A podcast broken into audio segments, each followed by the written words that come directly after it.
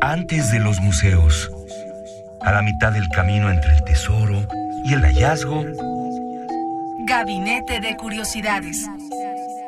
refugio de experimentación, memoria y diversidad sonora.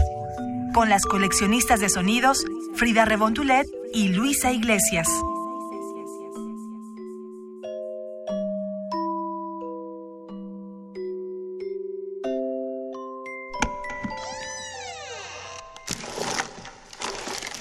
Experimentación sonora. Cut in eight lengthwise wedges. Cut. Eight. Cut the pulp. Cut. Cut. so that it's loosened.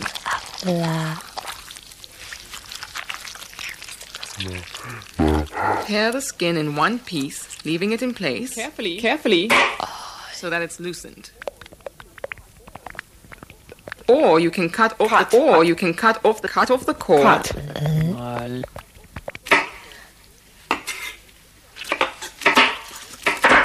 If you are inexperienced, hold the cleaver in both hands Carefully. and Insert. and Insert here. and Handle lightly. and very lightly and and Then use. and and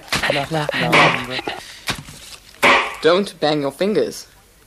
The effects of the first two processes are quite different. Like this. Or you can cut off the top and bottom like this. Or use a macerating mat or the flat side of a cleaver like this.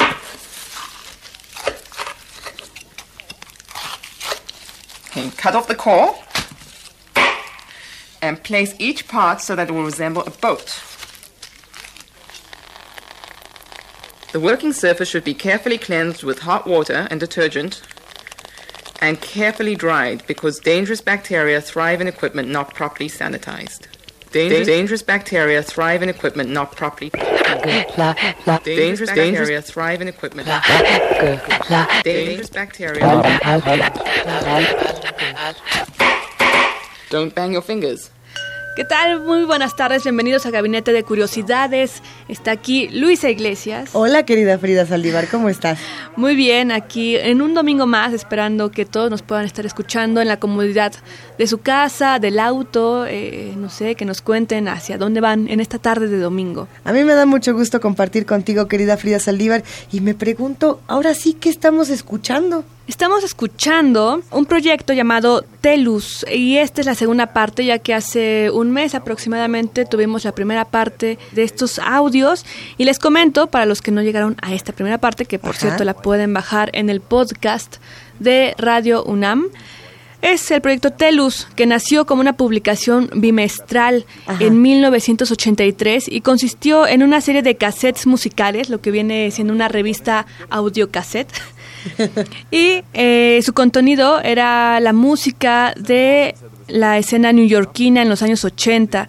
Y bueno, recopiló a varios artistas, entre ellos a Sonny Youth.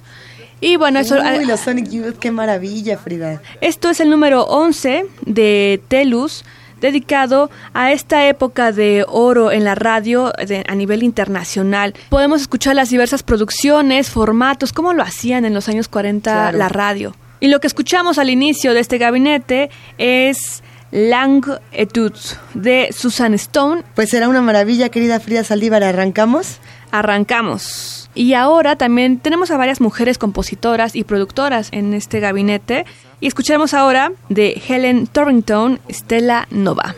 And now, to do a universal world of good. With these words, Stella Nova slips into her Mach 2 astro hose and lifts into intergalactic flight.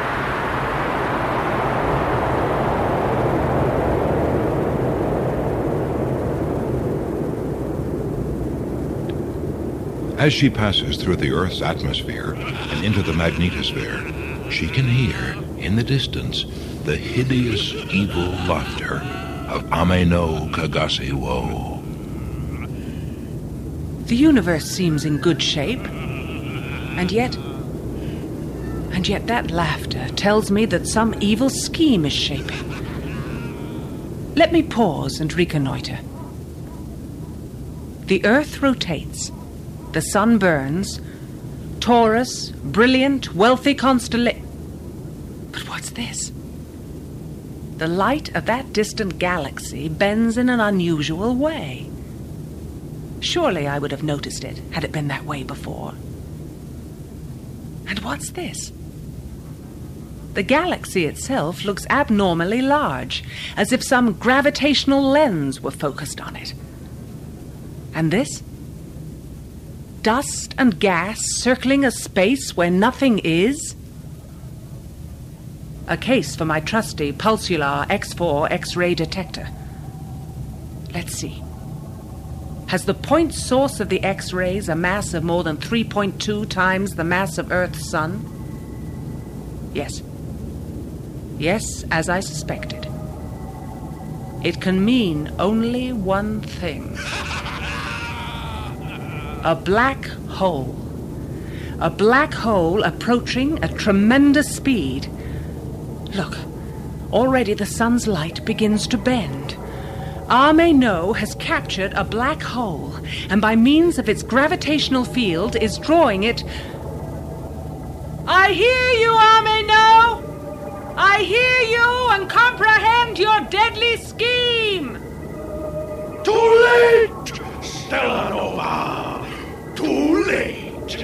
Black hole approaches your sun. Too late, Stellanova! Too late! too late! Too late! Stella Nova, too late. Never. Evil scarecrow of the universe, never. And now, with a quick pass of my hand. Gabinete de Curiosidades. Siempre sorprende Frida Saldívar darnos cuenta de que esta experimentación sonora lleva tantos años de estar ocurriendo. A veces escuchamos un audio como estos y pensamos que es totalmente vigente, que es de 2017. Sí, y sin embargo, bueno, este tipo de experimentación ya la venían trabajando desde los años 20, pero es hasta esta, estas fechas en este siglo XXI en el que se vuelve a mirar hacia atrás y decir, órale, lo que estamos haciendo no es tan nuevo. ya traía unas fuertes raíces en la composición, en la música experimental, en la música electroacústica sobre todo. Claro. Tenemos más audios en este momento para ir enriqueciendo este panorama experimentador. Así es. Tenemos a otra productora compositora que se llama Karen Frillman y esto es La larga jornada de Popinon Jenna en Gabinete de Curiosidades. It was when I was 16 that I met a gentleman called Stone.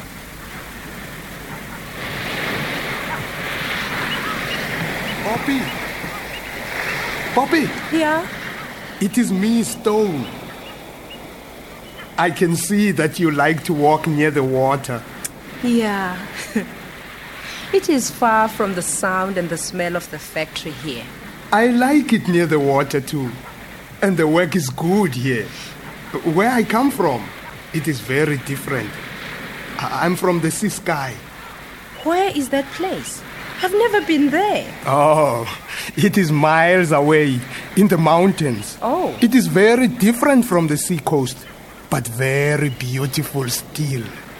Uh, perhaps you will see it someday. I don't know about that place or its ways. Why did you write me notes and ask me to meet you? Oh, I have had my eye on you for a long time. a long time.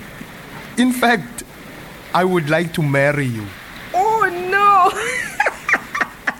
Oh. I don't want to marry for a long time. I'm only 16 and I'm not thinking of getting married. Bobby, do not laugh at me. No.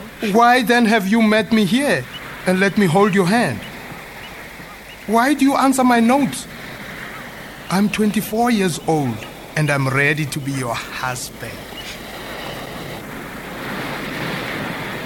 And Poppy was to learn that her marriage would be sooner than she expected. Stone's family came to the house as is the custom.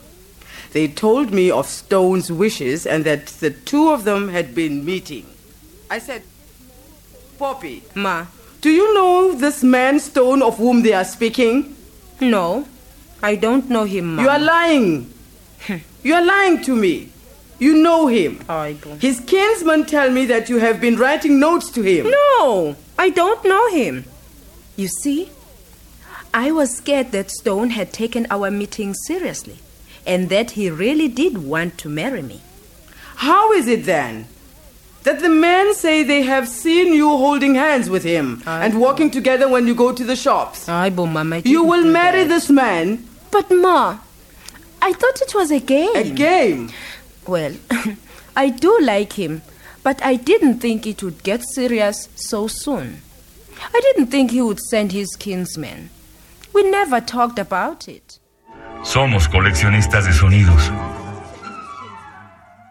Otra cosa que sorprende cuando escuchamos estos audios, Frida, es pensar también en, en cómo son muchas las mujeres que le entran a este género, al género de la experimentación. A veces nada más escuchamos ruidos y nuestra cultura heteronormativa nos hace pensar que son eh, hombres los que se encargan de este, de este tipo de género. Y no, y de hecho lo vimos con, con Debbie Derbyshire, la, la mujer que se encargaba de toda la experimentación y que finalmente muere alcohólica por falta de reconocimiento.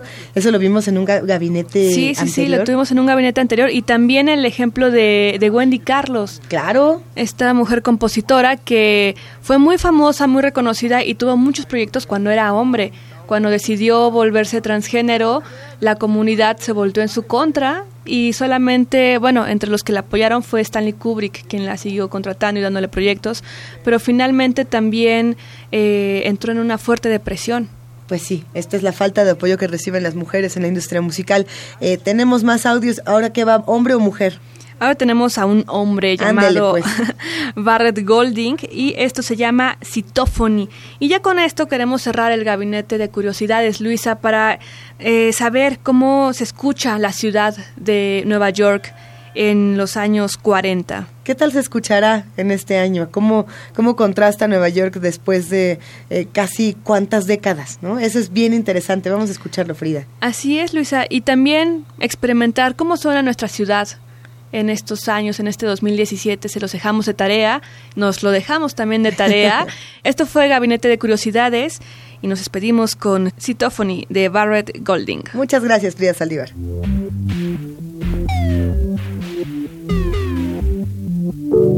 Let's build a city. We'll need a lot of people and buildings.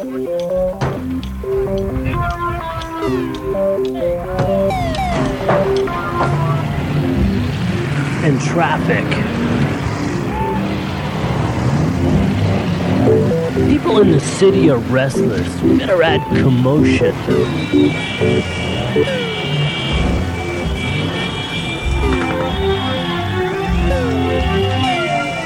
The city is glamorous. It's exciting. And a little dangerous.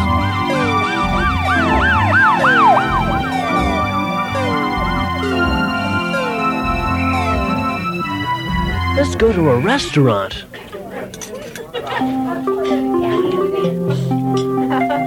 Let's go to a club.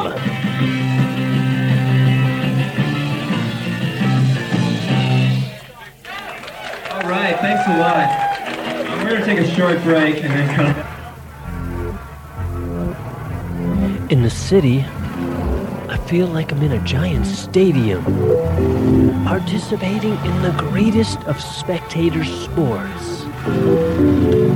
We all watch each other.